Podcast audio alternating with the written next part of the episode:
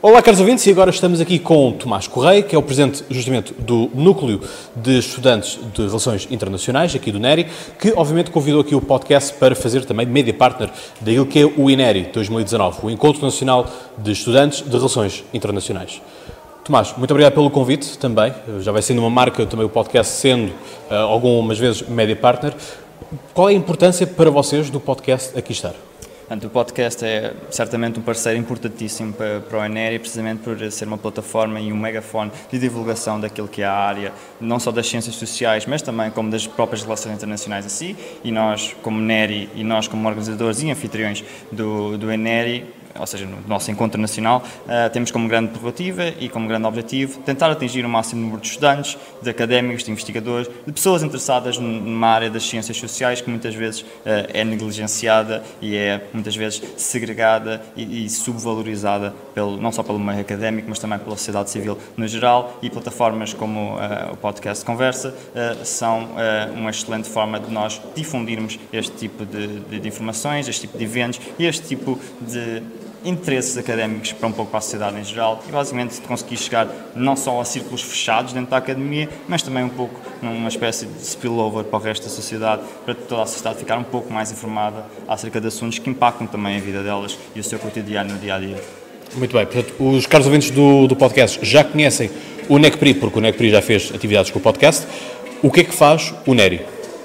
Qual, qual, é o vosso plano de atividades, por assim dizer? Portanto, uh, nosso plano de atividades, nós quando tomamos posse há cerca de, de, de um ano atrás, nós, além de fazermos regularmente conferências, workshops, simulações de, de Parlamento Europeu uh, e outros tipos de valências, por exemplo, também já fizemos workshops de, de public speaking, speaking mas uh, este mandato de 2018-2019 pautou-se como um grande objetivo final, que era precisamente o, o de sermos os anfitriões do Encontro Nacional de Estudantes de Relações Internacionais de 2019 uh, eh, e essa foi uma promessa que nós conseguimos cumprir e que nós hoje estamos aqui nestes aliás, estamos aqui estes três dias, dia 8, 9 e, e 10, 10, e 10 de maio, para conseguirmos uh, basicamente fazer a delivery de, dessa promessa e, e, além, obviamente, de eventos de lazer e eventos recreativos, do género uh, jantares de curso, rally tascas, momentos de convívio, não só uh, numa perspectiva mais educativa dos alunos de relações internacionais, mas também numa, numa perspectiva de, chamemos de team bonding e de criação de amizades que certamente conseguiremos levar para o resto da vida. Para o resto da vida. Agora, diz uma coisa, qual é a importância do INERI? Portanto, o INERI, o que é que se vai acontecer? Portanto, vão, vêm jovens, não é? vêm estudantes norte a sul do país, uh, com três dias repletos de conferências, é? com várias temáticas, podemos explorar as, as temáticas se o desejares, uh, mas o que é que os leva a fazer este encontro?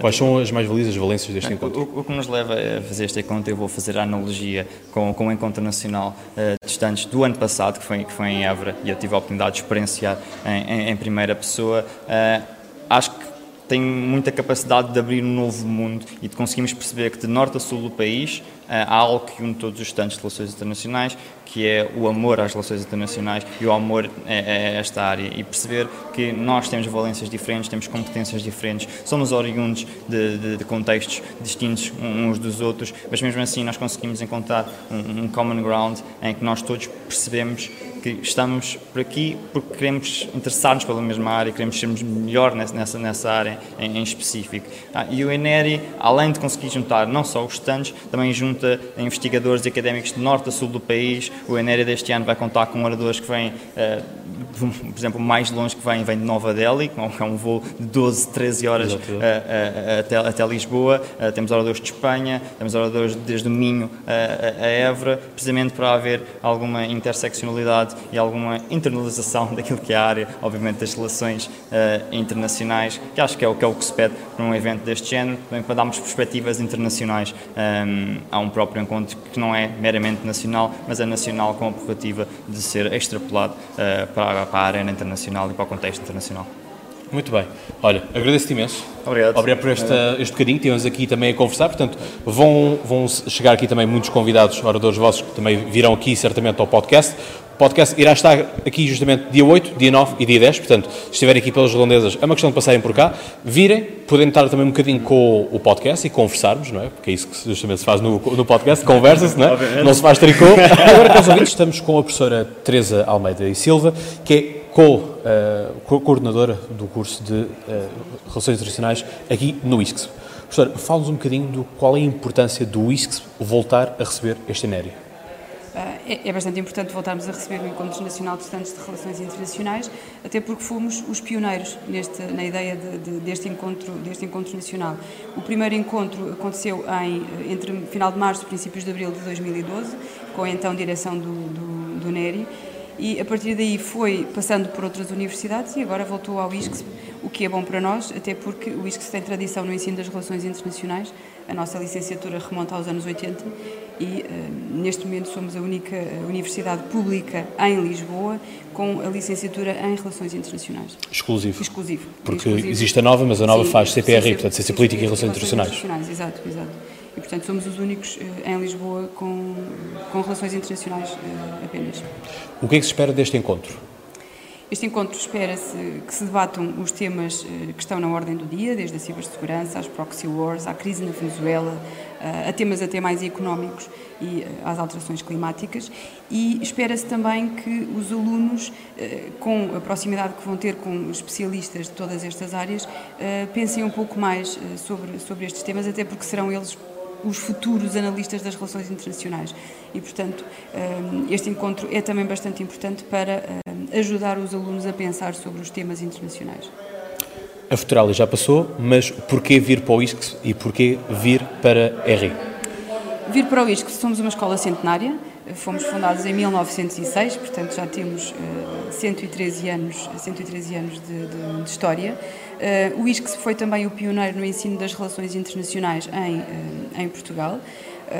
De facto, em 1982, quando foi criada a licenciatura, não havia nenhuma outra uh, instituição de ensino superior com relações internacionais e um, a qualidade do nosso ensino e a qualidade do nosso corpo docente que forma jovens que no futuro acabam sempre por conseguir trabalhar dentro da área das relações internacionais e os exemplos são imensos.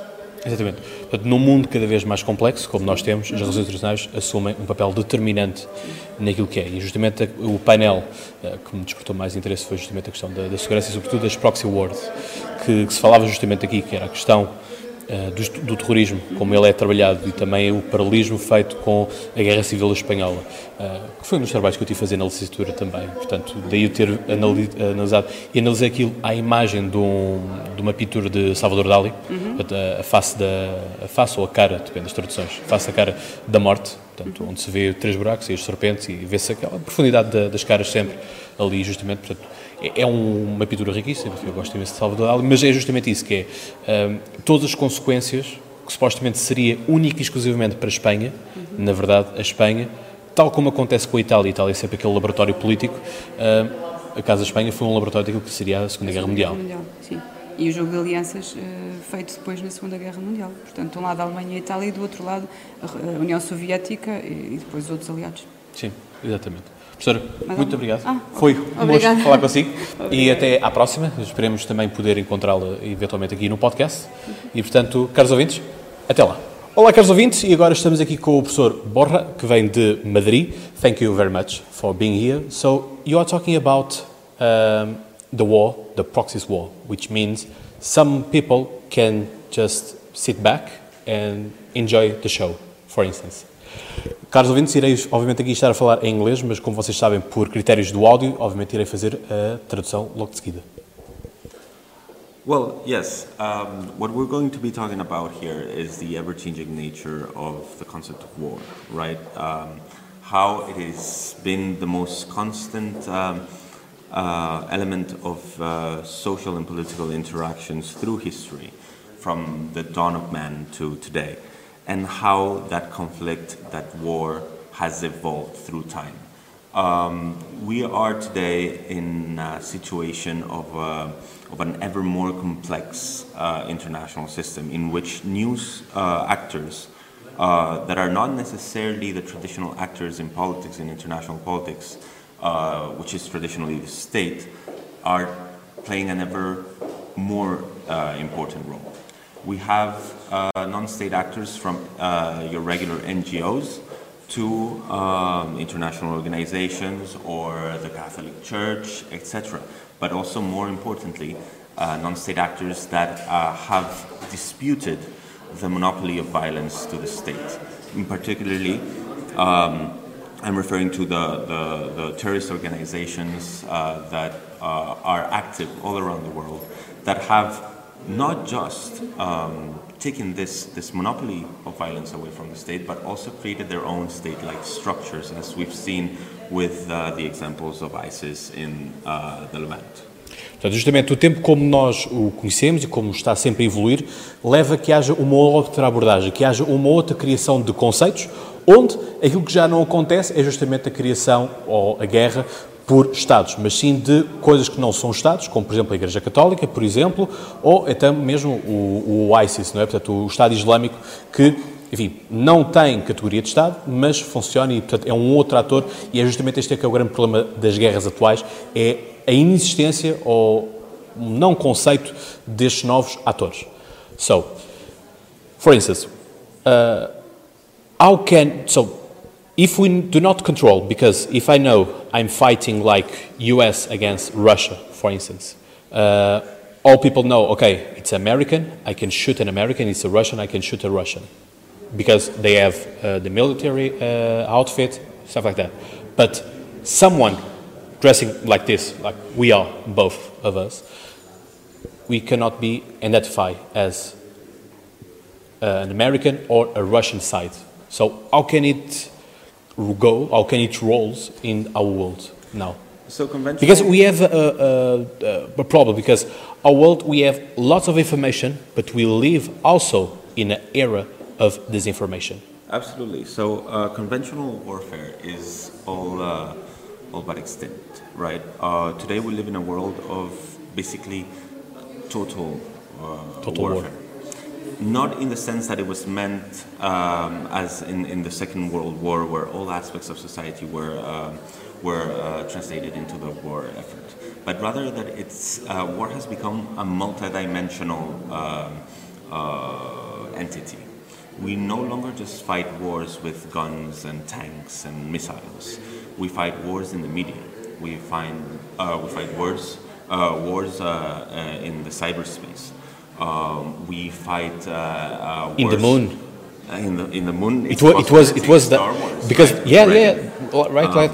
Because we, if you, if we see the, the Cold War, the Cold War was that war, that kind of war. It was the information, I know you know, you don't know I know, something like that. So it is the, the evolution of the concept of war that is, uh, is, uh, is in question right now. We are no longer just fighting with spears and rocks. We're no longer just fighting with guns and tanks. We're fighting a total war. We're fighting with economic sanctions. We're uh, fighting with uh, propaganda. We're fighting with the media. We're uh, fighting with, uh, with cyber attacks. Uh, so the, the idea of, of, uh, of war as an isolated, once in a generation thing to, to impose your political will over your, uh, your uh, rivals is, uh, is, uh, is a concept that is uh, done. We need to understand that other actors outside of the West do not think of war in the terms that we have traditionally thought of war. And we see how China and Russia have completely different approaches to international relations. And that's one of total and continuous conflict. And the question is, is what is war? Is war simple, uh, simple aggression? But what determines what is aggression? Yeah, because we heard now like the, the commercial war between United States and China, and nobody get killed Absolutely. directly. Absolutely. That is precisely the point, right? E é justamente com este último exemplo, por exemplo, com o caso de, da guerra comercial entre Estados Unidos e a China, não é, que se reinventa o, o conceito também de guerra, porque é justamente isto. Já não, já não lutamos com, ah, com espadas, com ah, estacas, com pedras, com mísseis, com tanques, nada disso. A guerra é toda ela uma guerra comercial, pode ser uma guerra de sanções, pode ser uma guerra diplomática. Enfim, tudo aquilo que gira e o caso da, da, primeira, da, da, Guerra Fria, como foi falado também, que é a guerra da informação e da contra-informação que todos nós fazemos, inclusive ligando, chegando mesmo à Lua. Não é? Portanto, aqui o caso do Star Wars, que, que, foi aqui falado. E, portanto, toda esta dinâmica da cibersegurança e do sub, dos ciberataques uh, são totalmente diferentes e, portanto, é muito mais difícil neste mundo, uh, por assim dizer, conceitualizarmos a guerra. O conceito que nós tínhamos antigamente já não existe. Até mesmo pelo caso de China, Rússia, que foram aqui citados, eh, são prova bem disso. Final words about the, the subject. Final words. We need to um, change our understanding of what uh, the, the paradigm of war is. We need to take steps in uh, the direction away from conventional uh, warfare. We need to move away from uh, the building up of uh, missiles and uh, naval capabilities and move towards engaging our rivals in a more constant, less direct uh, way. Portanto, em suma, é justamente esta questão de termos uh, um outro conceito e de percebermos como é que os nossos inimigos se movem e como é que nós poderemos lidar com isso. Porra, Thank you very much for Thank being for here. It was a pleasure having you here and enjoy Lisbon, of course. And quanto a vocês, caros ouvintes, isto nem sempre é fácil fazer a, a, a transição do inglês para o, para o português, mas uh, deste dia aqui passado no ISCS, o primeiro dia deste Eneri é tudo. Vemo-nos no próximo episódio, que é já amanhã.